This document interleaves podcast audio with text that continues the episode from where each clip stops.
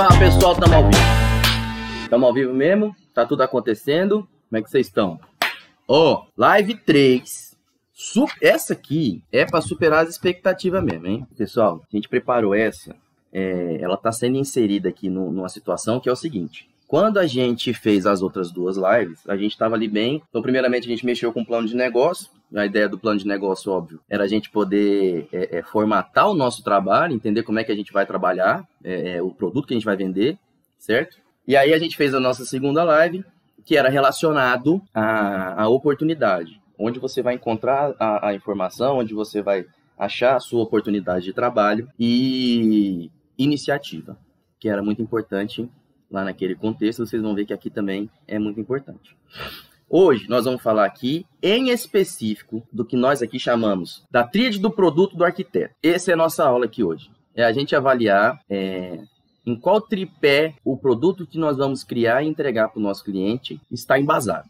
A tríade do produto do arquiteto: criatividade, técnica e atendimento. Nós vamos falar desses três pontos, cada um deles em específico, com a sua própria relação. Criatividade, técnica e atendimento. E vocês vão ver é, é, que, a priori, não existe um, uma hierarquia entre esses pontos, entendeu? Então, é aqui que a gente vai avaliar o que, que é o produto do arquiteto. O produto do arquiteto, simplesmente, ela, ela, ele vem formatado num padrão de serviço, ou existe uma entrega, ela é digital, ela é física, tem o caderno que você vai entregar, tem as pranchas, tem vários documentos. É... O case que você vai entregar para o seu cliente, ele é o seu produto. E é disso que a gente quer falar aqui em específico, que é o produto do arquiteto. A importância de definir o seu produto. Ora bolas. Quando a gente sai lá da faculdade, que a gente entra lá na, na, na faculdade de arquitetura e urbanismo, a gente sai de lá sabendo fazer arquitetura.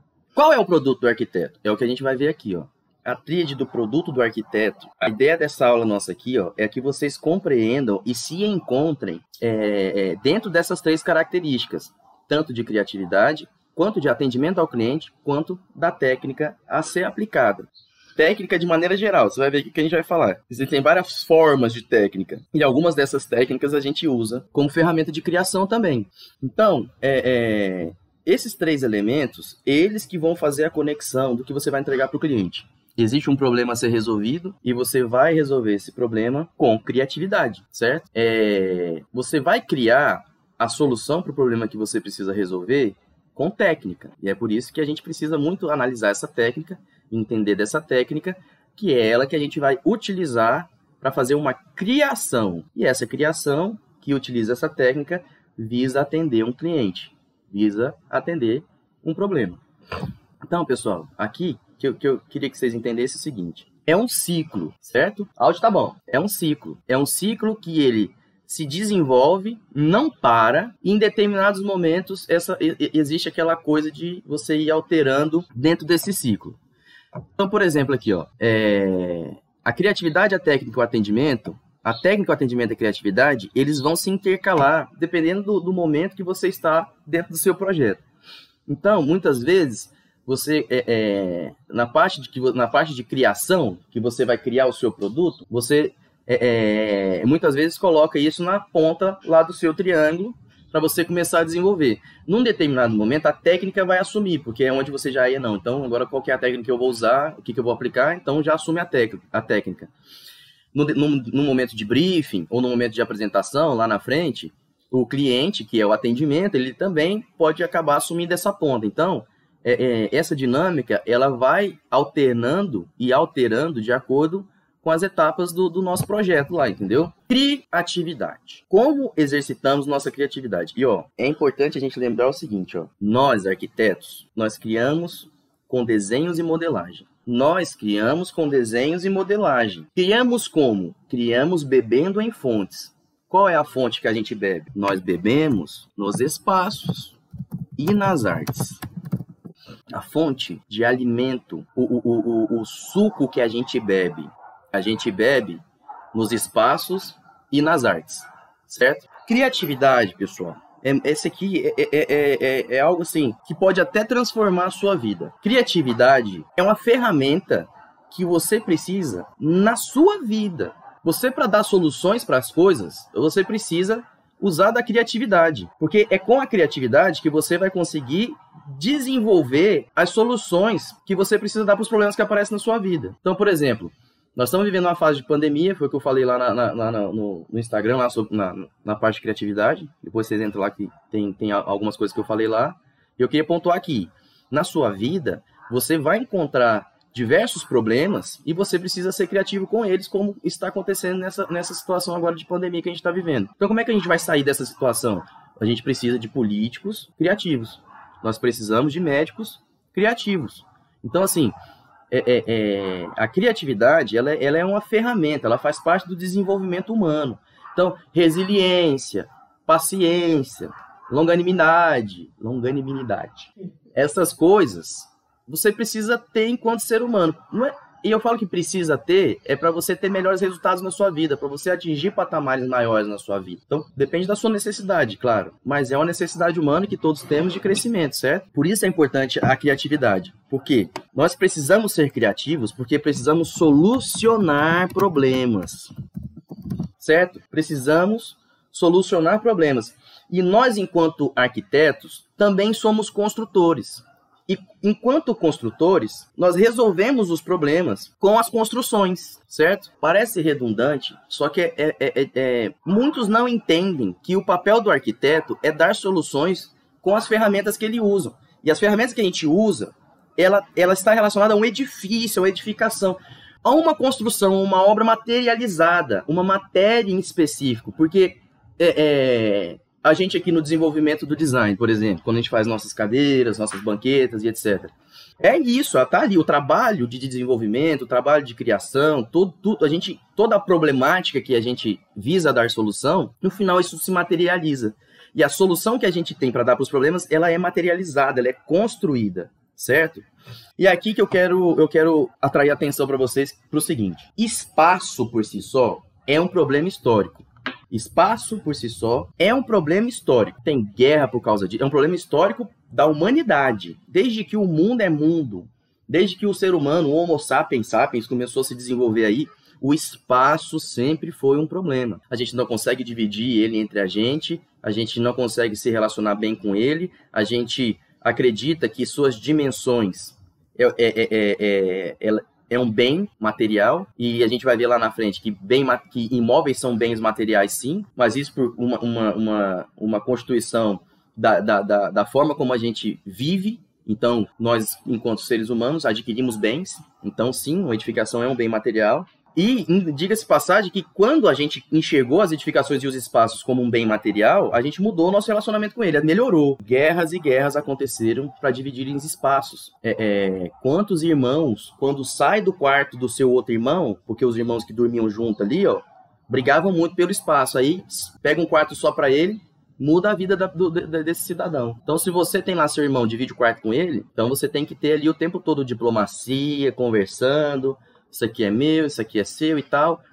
Então, historicamente, os espaços são, são é, é, o espaço por si só é um problema a ser solucionado. Então, é, é, a maioria das, soluções, das soluções que nós damos tem uma relação com espaço, por ser um problema histórico. O espaço, enquanto problema histórico, oh, tô bonitinho, né? Vamos passar Estou recebendo as visitas aqui no jardim, viu, pessoal? Uma visita que eu não tenho controle sobre ela. Daqui a pouco começam os cachorros também. É, é, o espaço, sendo por si só um problema histórico, a gente precisa dar solução para ele.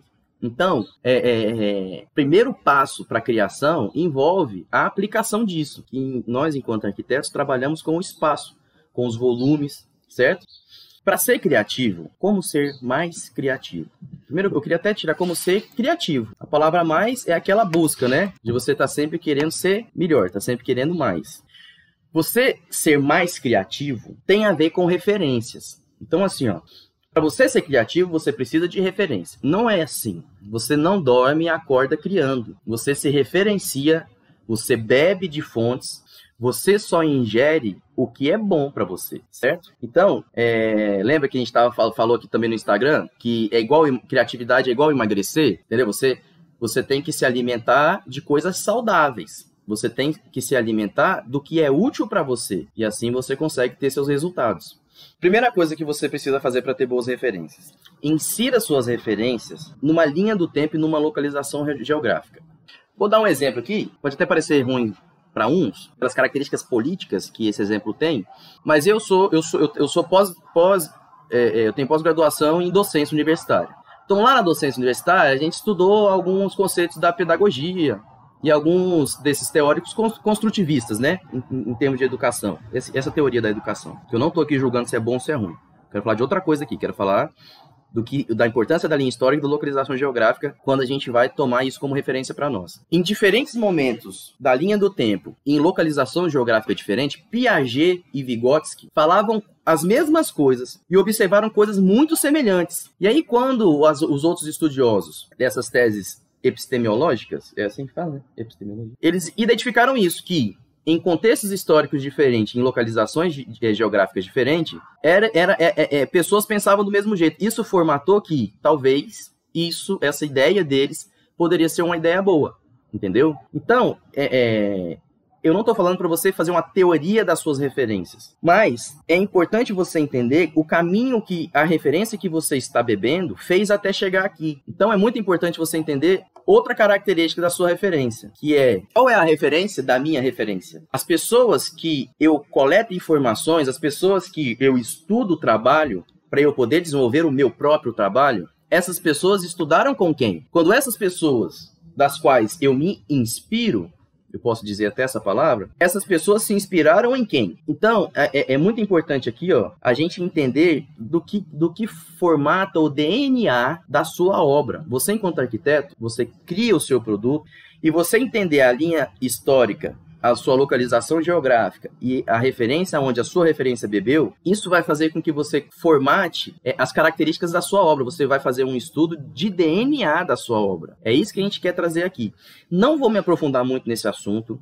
Eu vou até trazer um livrozinho aqui para nós também, que ele fala bastante de, só dessa parte de criatividade. Mas a gente vai fazer outras lives e de criatividade propriamente dito, assim, só focando nessa temática para a gente poder ter bagagem de referências. Por hora, é importante que a gente formate o nosso produto. Então, eu quero já deixar algumas informações aqui para vocês entenderem que uma, uma, da, um, uma perna do tripé de, de, do produto arquitetônico começa aqui, com a criatividade.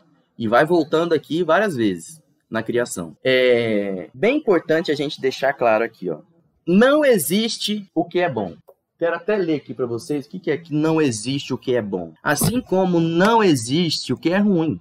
Não existe o ruim. Não existe. No seu produto, quando você vai criar a sua obra, o seu projeto, é importante que você entenda o seguinte. Eu vou ler uma frasezinha aqui do Austin Kleon que é desse livrinho aqui que eu vou mostrar pra vocês, ó. Tá aparecendo aí, ó. Roube como um artista, que é do Austin Kleon. Deixa eu ver se eu acho aqui na, no livro a frase dele, ó.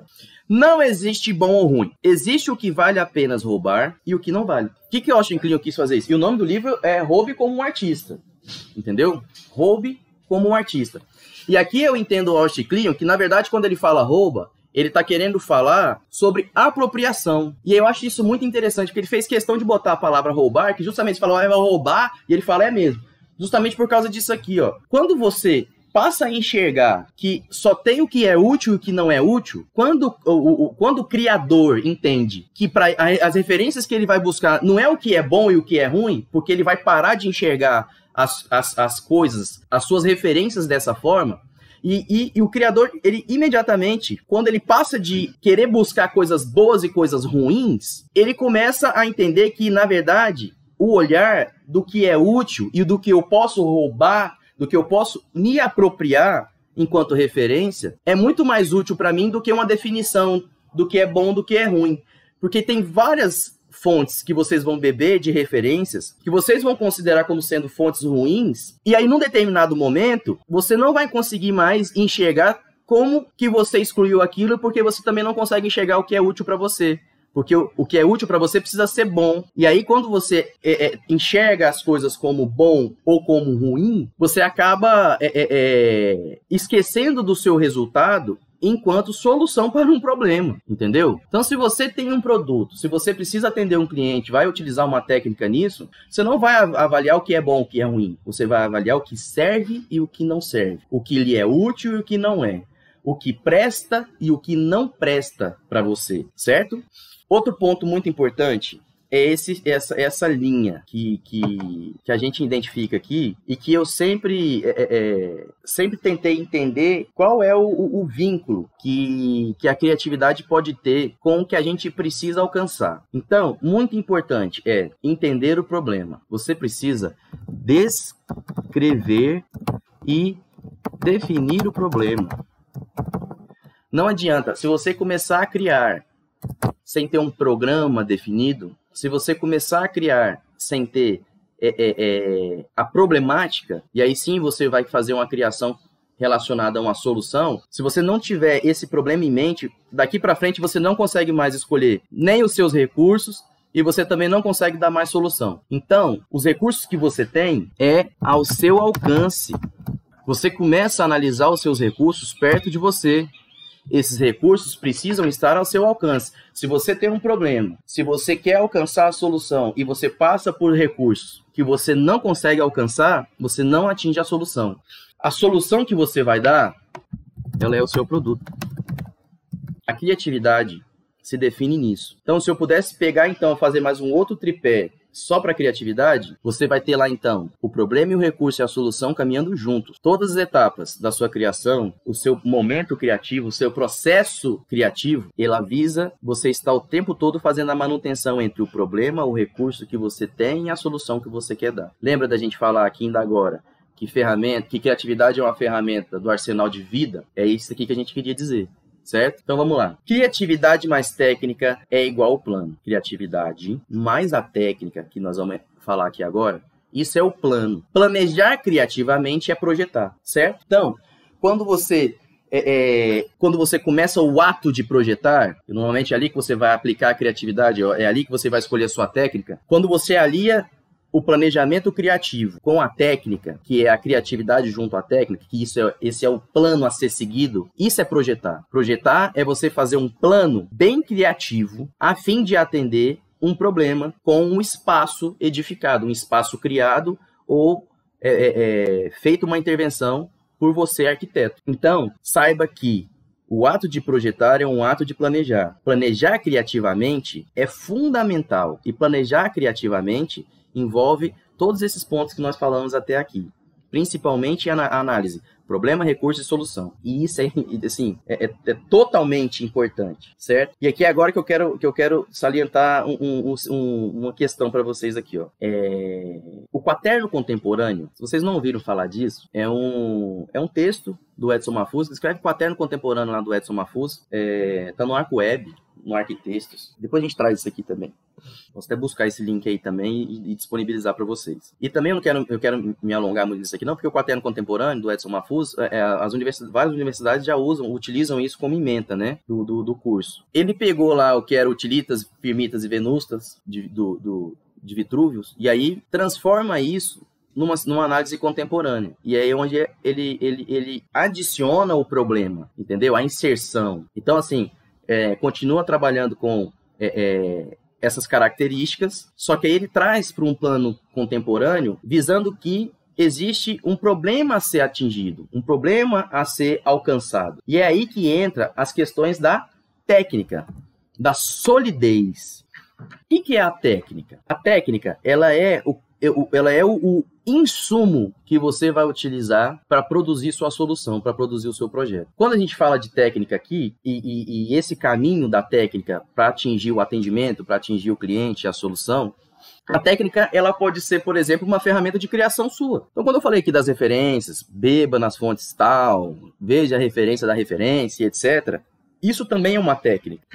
Técnica é tudo aquilo que você utiliza é, é, é, é, como preponderante a todas as informações que você precisa é, dar solução e a forma. A técnica, ela é a forma, ela é a maneira. A técnica é o processo. A técnica é o tipo. Então, qual é a tipologia da sua edificação? Entendeu? Ela visa atender o quê? Então, quando a gente fala lá de Minha Casa Minha Vida, os produtos Minha Casa Minha Vida, certo? Existe uma técnica específica, porque a técnica considera um custo, nós vamos falar disso aqui também.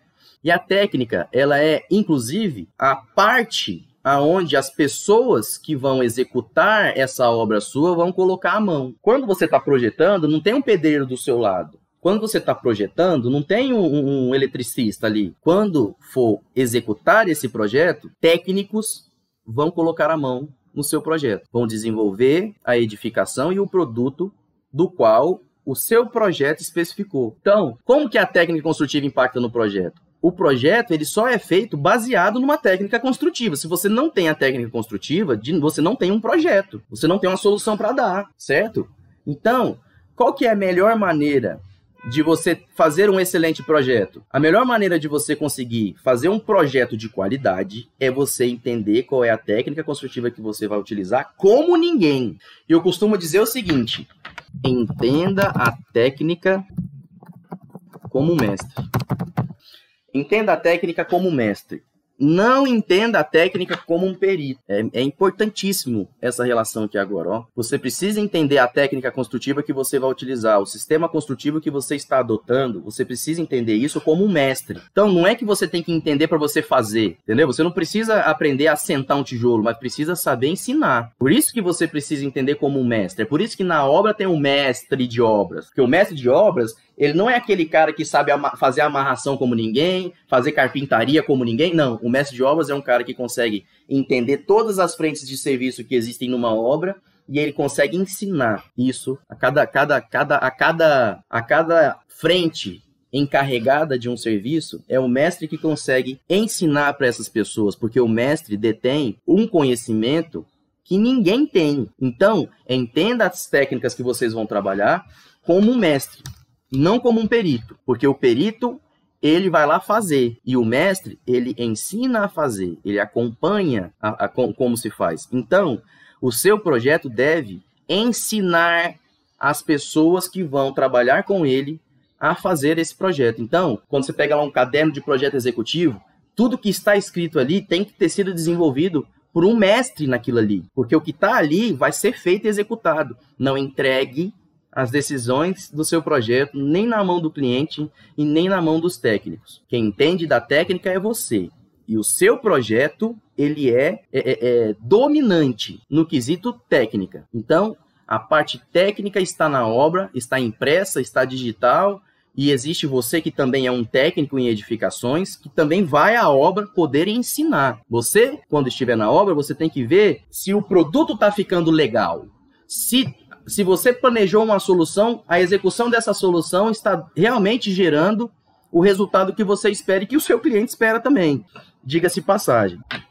Lembre bem, a técnica tem um custo, não adianta. Se você aqui, aqui em Goiânia, no país inteiro aí, ó, você vai ver que existem vários arquitetos que eles não trabalham com o custo do cliente. Não importa para esse arquiteto o orçamento que o cliente tem. Então você vai ver um, monte de arquiteto falando o seguinte: ó, meu projeto aqui é uma obra de arte e eu não quero saber o orçamento que você tem para fazer. O projeto que eu vou desenvolver, que é a, a, minha obra de arte, ele tem um custo a ser, a ser, a ser custeado. E quem, vai, e quem vai dizer o quanto você precisa desembolsar para a obra não é você, cliente. É o meu projeto. Existe esse arquiteto, existe arquitetos aqui em Goiânia que fazem isso. Por que, que eles fazem isso? Porque eles têm um produto a entregar. E o produto que eles querem vender não envolve você utilizar o custo da técnica para poder avaliar a criação que você vai fazer. Porém, essa afirmação aqui não muda. Se você, se você não está preocupado com o orçamento do seu cliente, isso não vai fazer com que a técnica mude de valor. A técnica, ela tem um custo. O sistema construtivo que você escolhe, ele tem um custo. Então, por exemplo, apresentamos um projeto residencial, essa semana agora, não lembro que que foi. E aí, eu, eu, eu a gente, sim, a maioria dos meus clientes sempre buscam é, soluções junto a mim pelas técnicas que a gente desenvolve aqui dentro. Então, novas soluções, a gente aprende novas técnicas, a gente costuma a, a, a fazer técnicas que a gente não entende para poder passar a entender como mestre. Então, eu, eu, eu, no meu trabalho, eu sempre tento pegar técnicas que eu não sei trabalhar para que eu possa trabalhar com elas e aí sim entender delas como mestre, certo? Então, é, você todo, toda técnica, ela precisa de um investimento, entendeu? Então, assim, para custear os, o, o, orçamento dessa técnica que você aplicou, ela precisa de alguém que invista nisso. Então, é importante a fonte de investimento.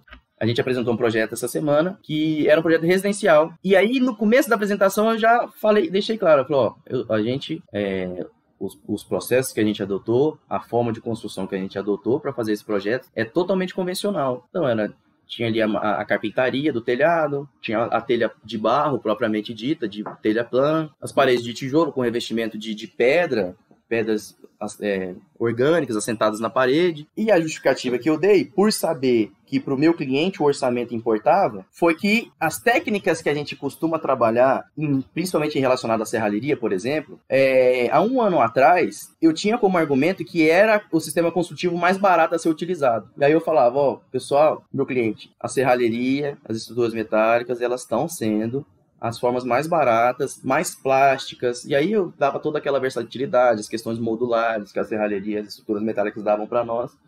Porém, o aço, em um ano, subiu, aqui na região principalmente, 300%. 300% o aço subiu. Então, tipo, eu não poderia jamais ser leviano com o meu cliente e continuar impondo uma técnica só porque eu entendo dela como mestre, sendo que eu sei que o custo para o meu cliente importava muito. Então, eu alterei a técnica, coloquei uma técnica mais comum, porque isso era o que era mais é, é, traria mais valor financeiro para o meu cliente. E aí que eu falo é, é, dessas da, das relações que o arquiteto tem com as mais diversas escalas. A técnica, ela, ela, ela, ela, o que impõe a técnica e a forma como a técnica vai ser utilizada é a escala. Então, antes da técnica, entenda a escala.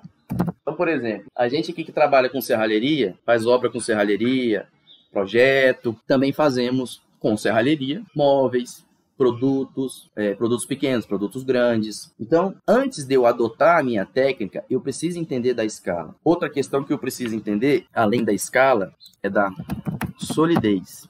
Quando a gente faz aqui é, uma cadeira de serralheria, a gente opta por fazer em serralheria e em uma madeira de lei muito boa, bem seca, é, com tratamento para não ter fungo, para não ter nenhum tipo de bicho, por ser um produto celulose que é orgânico. Por que, que a gente se preocupa tanto com esses insumos? A pintura eletrostática, muitas vezes epox, porque a gente quer que esse produto tenha solidez, que esse produto dure com o tempo. Mas nem sempre é assim. A maioria das a maioria das técnicas que você vai empregar, elas podem ser trabalhadas em escalas diferentes. E às vezes, é, mesmo em escalas diferentes, você vai trabalhar com um tempo, ou seja, a necessidade que você tem que a sua obra dure. Então, a gente vai fazer construções modulares aí, por exemplo, por quê? Que é muito bom a construção modular. Porque você não perde um edifício com, vinculado ao terreno. Então, você faz uma construção modular, você consegue colocar ela num caminhão e levar ela para outro lugar. Então, é, às vezes você quer fazer uma construção que em três anos, cinco anos, ela vai ser destruída, vai ser demolida, porque ali vão se construir um outro imóvel. Então, é, se essa construção vai ser efêmera, por exemplo, é, a técnica muda. Se você quer que mude a solidez, você precisa mudar a técnica certo? Então, não só a escala quanto ao tempo. Você precisa analisar isso antes de aplicar a técnica. Então, quando você quer analisar a relação do seu projeto, a edificação que você vai fazer, que você está projetando, que o seu cliente te contratou para projetar, o seu cliente quer morrer nela ou não, vai passar para frente, é um terreno que vai valorizar e um dia ele vai demolir essa construção porque ele vai vender para a construtora, que um dia vai ter um, um, com certeza vai ter um prédio do lado da casa dele. Então, a análise tecnológica da edificação que você vai fazer o processo, o método, ele vinculado à criação é o que formata o plano. E vamos voltar a falar aqui: planejar criativamente é projetar em arquitetura, certo? Eu queria agora falar para vocês um assunto que é até um pouco engraçado de falar, que é isso aqui, ó. Tipos de arquiteto. Eu não vou falar de todos não, mas eu quero que a gente encontre no triângulo esses arquitetos para vocês fazerem isso com vocês. Vou citar só três exemplos aqui para mostrar para vocês como é que se desenvolve essa dinâmica de eu, de eu me comportar como o arquiteto que eu quero ser para dar solução para o meu cliente com o produto que eu tenho para vender, que é o meu projeto de arquitetura. Então, eu separei três aqui, ó. Um arquiteto artista, arquiteto construtor e o arquiteto vendedor. Então, por exemplo, o arquiteto artista, aquele que eu falei aqui de começo, que ele não leva em conta o orçamento do cliente, que o projeto dele é uma obra de arte, ele vai fazer essa obra de arte, é, custe o que custar. Então, o arquiteto artista, ele é aquele arquiteto que fica ele tem uma relação muito íntima entre a criatividade e a técnica, mas aí o atendimento, ele ele não é que ele deixa escanteado, mas o atendimento ele acontece depois. Ele não considera o atendimento tão importante assim. Ele considera muito mais a técnica e a criatividade que ele tem para usar. Principalmente a criatividade, porque ele considera que a criação que ele faz ninguém faz, que a obra de arte que ele faz ninguém consegue fazer certo? Então, quando a gente fala do, da tríade do produto arquitetônico, a gente quer falar disso aqui também, ó. É, qual a direção que você está dando para o seu produto? Ele vai em direção à criatividade, à técnica e o atendimento um pouquinho mais próximo, um pouquinho menos. O arquiteto construtor, por exemplo, é aquele que entende muito da técnica como ninguém. E aliado à criatividade, ele consegue prestar um atendimento para construir obras. Então, o arquiteto construtor, ele tem ali na ponta do triângulo dele a técnica, porque afinal das contas, a missão do arquiteto construtor não é projetar, é construir. O arquiteto vendedor, esse aqui é muito bom. Porque o que, que acontece? E, e muitas vezes o arquiteto vendedor ele está aqui também, ó, porque ele, muitas vezes o arquiteto vendedor começa a vender por ser muito técnico tem um conhecimento técnico que ninguém tem. Um arquiteto vendedor, por exemplo, quantos arquitetos aí não, não, não são corretores que vendem apartamentos? Várias, várias corretoras de imóveis e construtoras contratam arquitetos para poder vender apartamento, porque sabe que como ele tem, ele é perito técnico, ele vai conseguir é, exemplificar e explicar para o cliente como ninguém quão bom é aquela edificação para poder vender. Só que aí que entra as técnicas de venda e as técnicas de venda são totalmente relacionadas ao atendimento. Então, se o arquiteto quer vender, ele tem que ter um conhecimento de técnica, mas tem que ser mestre em atendimento certo? E aqui que, que se encontra também, por exemplo, esse triângulo aqui, ó, faça esse exercício você. Desenhe esse triângulo, escreve técnica, criatividade e, e atendimento, certo? Escreve lá, criatividade, técnica, atendimento. E se encontra nesse triângulo. se encontra como, Diego? Veja, por exemplo, se você está aqui, ó. Cadê o pontinho? Ah, o pontinho. Às vezes você está aí no seu triângulo, ó. Às vezes você está é, tendo uma técnica e um atendimento é, um pouco menos preponderantes do seu serviço e você está ali numa determinada numa situação onde a criatividade está sendo exaltada no seu produto. Não estou falando que isso é bom ou que isso é ruim, viu, gente? Não estou falando que isso é bom ou que isso é ruim. Eu quero deixar isso claro. Porque aqui a gente precisa relembrar do que a gente já falou lá atrás, que é o nosso modelo de negócio, o nosso plano de negócio.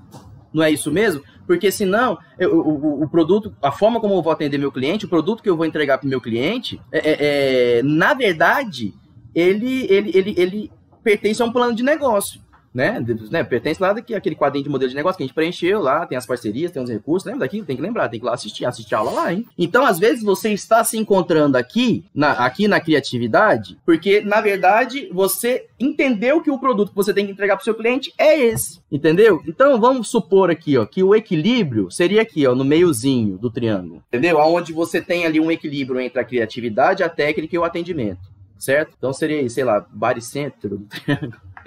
Então, no meio do triângulo seria isso aí, ó. É por isso que eu fiz questão de desenhar um triângulo aqui equilátero, porque é isso, você vai se encontrar dentro dele. Então, às vezes, você tá aqui, ó, um pouquinho mais para cá, entendeu? Às vezes você tá caminhando aqui muito para técnica, às vezes o seu produto, eu não tô falando de, do seu, tô falando de, do seu comportamento, não, tô falando do seu produto que você vai vender. Não é assim, ah, eu sou assim, eu, eu não. O produto que eu vendo é assim. A forma que eu atendo meu cliente é assim. A técnica que eu uso é tal certo? Aqui não entra ainda gosto, não entra ainda o que eu quero, entendeu? Tem aqui o que meu plano de negócio falou para mim que eu deveria fazer, certo? Então vamos lá, passar para frente. E sério, faça esse exercício aí, ó. Faça esse exercício. Às vezes faz, vai fazendo triangulinhos mais concêntricos para você ir tentando ser mais objetivo ali. Vai vendo se tá bom, se, se a, a, a região do triângulo que você se encontra, se realmente você tá, tá está é, é tá correspondendo com o produto que você quer vender, que às vezes o produto que você quer, quer vender, ele tem que ir um pouquinho mais para técnica, ele tem que ir um pouquinho mais para atendimento, ele tem que ir um pouquinho mais para criatividade, certo? Lembrando que aqui a gente está falando de criatividade relacionado ao produto do arquiteto, entendeu? Nós não estamos trabalhando a criatividade como a gente falou aqui um pouco atrás, que é como ferramenta de vida, etc. Não. Agora esse triângulo aí visa a gente encontrar o arquiteto e o produto que ele vai fornecer e vender no mercado, certinho? Vamos para frente. Terceiro ponto aí dessa tríade nossa é o atendimento. E ó, um atendimento. Ai, que eu fiz lambança com essas pagininhas de tudo, bicho. Aqui. Atendimento. Pessoal, falei isso aqui já. Eu vou falar isso aqui o resto da minha vida, porque a gente tem perdido isso. E nunca imaginei que isso poderia acontecer.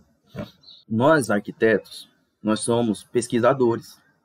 A gente investiga as situações. A gente busca é, é, é, é participar do processo desde que a gente absorva todas as informações que são necessárias, todas as informações que são necessárias para a gente dar solução para o nosso cliente. Então, nós arquitetos somos pesquisadores. Arquitetos dominam essa arte como ninguém, a arte da pesquisa. Arquitetos dominam a arte da pesquisa como ninguém. Se você quer fazer um bom atendimento para o seu cliente, você precisa de investigação. E é, e é junto à investigação e à pesquisa que eu quero lembrar aqui para vocês sobre a imersão. Lembra da imersão quando a gente falou lá do MVP, que tinha a ver com, com, com você entender do problema, como ninguém, você entrar lá, lá para fazer a, o protótipo, né? Entender bastante desse problema a fim de você fazer uma prototipagem. Aqui agora a imersão acontece também, só que o intuito já é o produto, não é mais o protótipo. Por que, que essa imersão acontece aqui também? Porque afinal das contas, você tem um problema a ser resolvido. E a solução que você vai dar para esse problema, seja ela em formato de projeto arquitetônico ou em design, você é, é, é, só vai conseguir resultado com isso se você tiver essa investigação é, debaixo do braço, entendeu? Planilha de briefing. Vamos falar pra caramba de briefing aqui. Entendeu? Como é que você extrai essa informação do cliente? Eu quero contar para vocês aqui, ó, um exemplo. E é um exemplo assim, clássico. Clássico, clássico, clássico, clássico. É... Imagine a situação: você está na sua casa, chega lá o sanduichinho com as bebidinhas tal, para você, sua esposa e seu filho comerem. Você abre a porta, na hora que você pega, você vai puxar o cartão e entrega pro seu filho o lanche. Aí o seu, seu filho sai correndo, tropeça, derruba os sucos no chão. Aí você, nossa, caramba, cara, obrigado. Você paga o, o, o motoboy e tchau. E vai comer seu lanche sem suco. Dá cinco minutos, o interfone toca. Você abre a porta, é o motoboy com dois sucos na mão. Te entrega, ó, tá aqui os sucos, os seus sucos. Aí você, ah, então vou lá buscar o cartão. Aí o motoboy fala assim, ó, não precisa pagar. O gerente pediu que eu trouxesse para você porque ele entendeu a situação e queria que você tivesse a total experiência com o produto dele, então ele te, tá, te trouxe como presente, não precisa me pagar. Mano, acabou. Aqui é aqui que a mágica acontece. É aqui que a mágica acontece. É no bom atendimento, quando você atende o cliente de uma maneira inesperada, você assume um patamar de expectativas já é, é, atendidas, entendeu? Então, o cliente nem gerou expectativa ainda, certo? E você já está fazendo é, é um excelente atendimento, está fazendo algo a mais, você está fazendo um over delivery, com um bom atendimento, prestando atenção no seu cliente. Esse cliente do sanduíche nunca mais vai comer em nenhuma outra sanduicheria. Nunca mais. Preste bem atenção no que eu vou falar aqui, ó. Isso é super, super, super importante mesmo. O cliente é um banco de dados valioso. O seu cliente, ele é nada mais e nada menos que um banco de dados valioso. Se você olhar para o seu cliente e entender que existem informações ali que valem tesouro para o seu projeto, você vai melhorar seu atendimento, porque você vai parecer que você está prestando mais atenção no seu cliente. Então, quando você começa a extrair informações do seu cliente, o seu cliente se sente é, é, é, assistido. Esses dias eu ouvi de uma cliente, a gente conversou e tal, algumas alterações. No fim da, da conversa nossa lá por mensagem, ela mandou uma mensagem assim: Muito obrigado, Diego, pelo carinho e cuidado que você tem com a gente. Se fosse num outro determinado momento da minha vida, eu ia me sentir assim, lisonjeado. Por que que quando ela me falou isso, eu achei assim que era normal? Porque, na verdade, o que eu fiz por ela não foi dar atenção e cuidado. Na verdade, eu só estava tratando ela como sendo um banco de dados valioso. E ela, ela se sentiu como se eu estivesse sendo extremamente atencioso com eles. Então você entende que quanto mais você se preocupa com o seu projeto e com o resultado que você quer dele, melhor é o seu atendimento automaticamente. Então, é o seguinte: é aqui que nós enquanto arquitetos, fazemos um compromisso com o empreendedor que precisa gerir o seu escritório, a sua empresa de arquitetura, a, é, a gestão de projetos. Primeira coisa, quem deve resolver o problema e dar soluções é o arquiteto. As soluções vêm do arqui... Opa, arquiteto. Não é do cliente. Não é do fornecedor. As soluções para o problema que você é, visa dar solução, a, a, forma que o seu projeto tem de atender a edificação, dando solução, é só você que detém essa informação. Não é o fornecedor que vai dar a solução para o seu projeto. Quem vai dar a solução para o seu projeto é você enquanto arquiteto. O fornecedor e o cliente entram fornecendo informações de grande valor para você poder trabalhar com aquilo. Então, se você quer entender como uma esquadria de alumínio é instalada no seu projeto, você precisa conversar com esse fornecedor, precisa trocar essa ideia com ele. O fornecedor tem os técnicos dele, e aí sim você consegue encontrar a solução. Quem buscou essa solução foi você. Pode ser até junto ao fornecedor, pode até junto ao cliente, pode ser até junto ao cliente, porque as informações vêm daí. Só que as soluções é você que dá certo? Então, dito isso, qual que é o lance aqui, ó? É... O MVP, que é o valor, o, o, o, o, seu produto minimamente viável, nós já falamos disso aqui, acho que em todas as lives. Live, palestra, no e-book a gente falou. Eu vou falar aqui de novo, porque o MVP entra aqui mesmo. Sempre comece pelo MVP. Sempre comece com o MVP. Entendeu? Não pegue todo o seu dinheiro e invista é, em estrutura, em grandes computadores, sala de reunião. Faça isso desde que você tenha começado pelo MVP. MVP importa muito. Se você no começo já não estabelece um MVP, dali para frente você perde toda a mão do, do, do seu negócio. Então, é, é, faça o seu projeto. Use os recursos que você tem. Os recursos que você tem são importantíssimos para você resolver o seu problema as soluções que você tem que dar vêm dos recursos que você tem. MVP vem daí, principalmente no baixo investimento. Quando você gasta pouco com um projeto, quando você entrega seu projeto para o seu cliente, se você supera as expectativas dele e agora ele te indicou para outra pessoa e você pegou um novo cliente, seu MVP está feito. Se você acha ali a partir daquele momento que você tem que investir mais em alguma outra estrutura, se você quer comprar uma cafeteirinha para o seu cliente ir lá, ir lá no seu escritório, ou seja lá no, na sua casa, no seu apartamento, na sala onde você trabalha. Enfim, faça isso depois de você ter um MVP, porque é muito mais fácil. Então, você consegue sempre ir retornando ao MVP, caso você comece a perder a mão lá na frente. Se você não começa com o MVP, se você não começa validando o seu produto, nós já falamos disso aqui, você não vai conseguir um bom atendimento, porque além da sua empresa fechar, né? Então é o seguinte, a hora de fazer um bom compromisso com vocês mesmos, é essa aqui nesse exato momento que eu vou descrever para vocês aqui, ó. A entrega e o atendimento devem ser sempre melhores. Eu vou te falar por que, que você precisa fazer esse compromisso. Seu cliente de hoje, ele tem que estar, ele necessariamente precisa estar recebendo um produto pior do que o seu cliente amanhã. Porque o seu cliente amanhã vai ter um produto melhor. E assim por diante. Seu cliente de amanhã tem um produto melhor. Seu cliente de amanhã tem um produto melhor seu cliente do mês que vem vai ter um produto melhor. Porque é o seguinte, se lembra da história da comida que caiu, etc, que eu contei aqui? Ali a mágica acontece, certo? Tá grandão aí a frase, ó. É aqui que a mágica acontece. Só que nem sempre, vou botar aqui, ó, nem sempre é possível. Você fazer um bom atendimento nem sempre é possível. E, e é engraçado falar isso assim, ó, porque é aí que tá. A gente se frustra muito, né? A gente é, sabota muito os nossos próprios processos, né? Então, entenda que para você atender o seu cliente, para você ter uma entrega de, atendimento cada vez melhores, se você souber que nem sempre é possível, saiba que um dia será possível. E você vai decolar.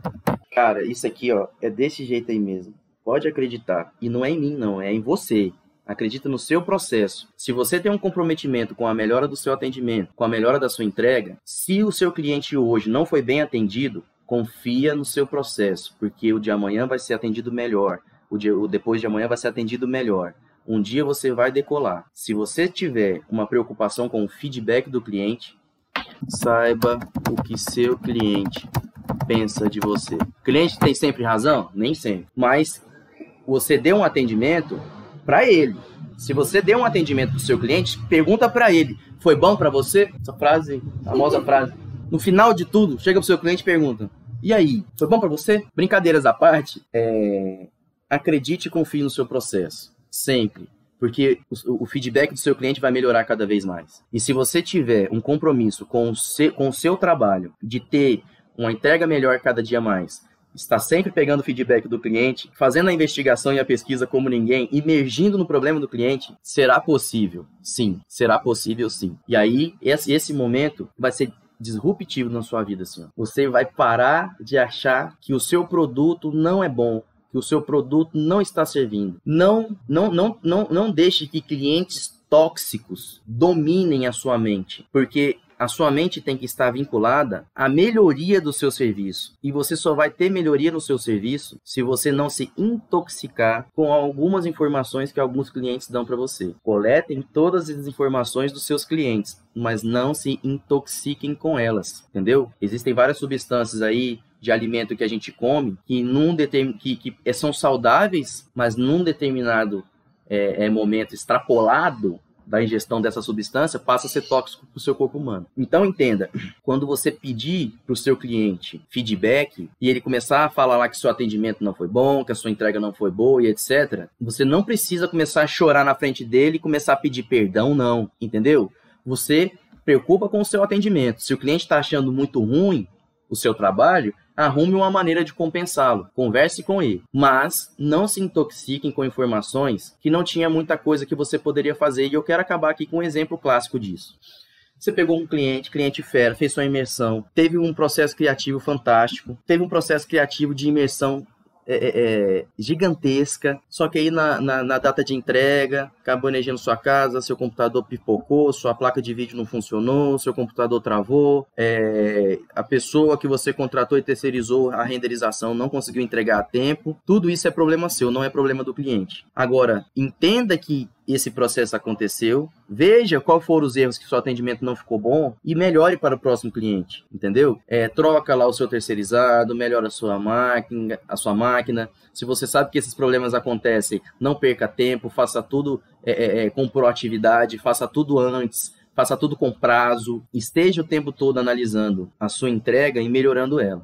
E aí sim, vocês vão ver que realmente a mágica acontece. Pessoal, por hoje o que eu queria falar para vocês é isso. Vamos conversar. Escreve aí nos comentários. Vai lá no nosso Instagram, Mendonça Diego, conversa com a gente lá, manda pergunta, vamos tirar as dúvidas, participa aqui com a gente, porque é, é, é, o maior interesse que eu tenho é em saber de vocês se tá bom. Então diz aí para mim, tá bom para vocês? Porque é aí que eu vou conseguir realmente entregar para vocês as informações que vocês mais precisam para resolver as suas dores. As dores que nós, enquanto arquitetos, temos, a gente aprende na lida, aprende apanhando. Então, essas lives, essa aqui principalmente, a gente traz tentando facilitar o caminho, certo? A caminhada, o, o processo de vocês. Então, pessoal, é, muito obrigado. Obrigado de verdade. E eu vou deixar essa frasezinha aqui, ó. Confiem no processo de vocês. Vou colocar no singular. Confie no seu processo. Confie no seu processo sempre. Confie no seu processo eternamente. Pessoal, muito agradecido mais uma vez, viu? Obrigado. Bom final de semana para vocês, galera.